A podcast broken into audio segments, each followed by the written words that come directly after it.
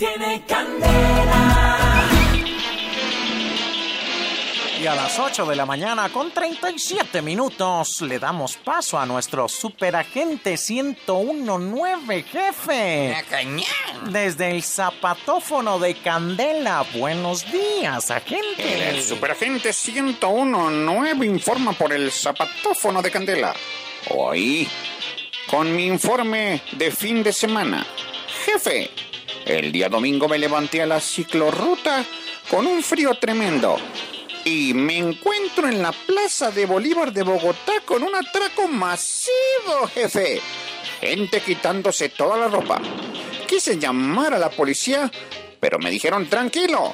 Las personas desnudas son voluntarias para ser retratados por el fotógrafo estadounidense Spencer Tunick, conocido por fotografiar miles de personas alrededor del mundo.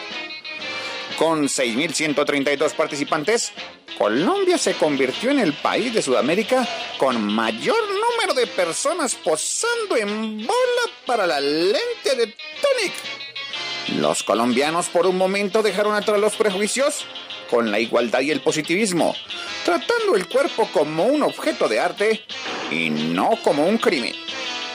Para este informe me tuve que desnudar. La única prenda que me dejaron entrar fue el zapatófono. Unos se desnudaron para protestar contra Santos.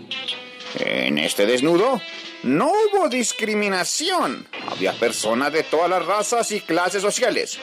Varios militares se desnudaron e hicieron su parada militar.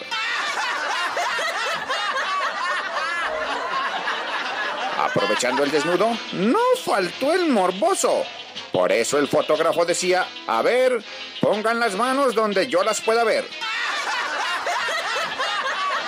A propósito, no fue el doctor Furibe, pues sus 300 escoltas, al estar desnudos, no tenían dónde guardar sus metralletas.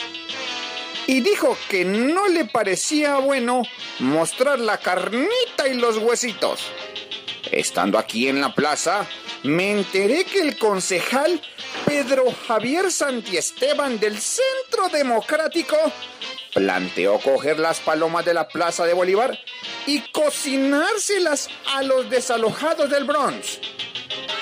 Los desalojados del Bronx no quieren estar cerca de las palomas. Y Paloma Valencia gritó que el único gamín que se le acercaría sería el jefe de su partido. Informó para Candela el superagente 1019. Oiga, no se lleve mi ropa que yo estoy haciendo un informe, jefe. Tiene candela.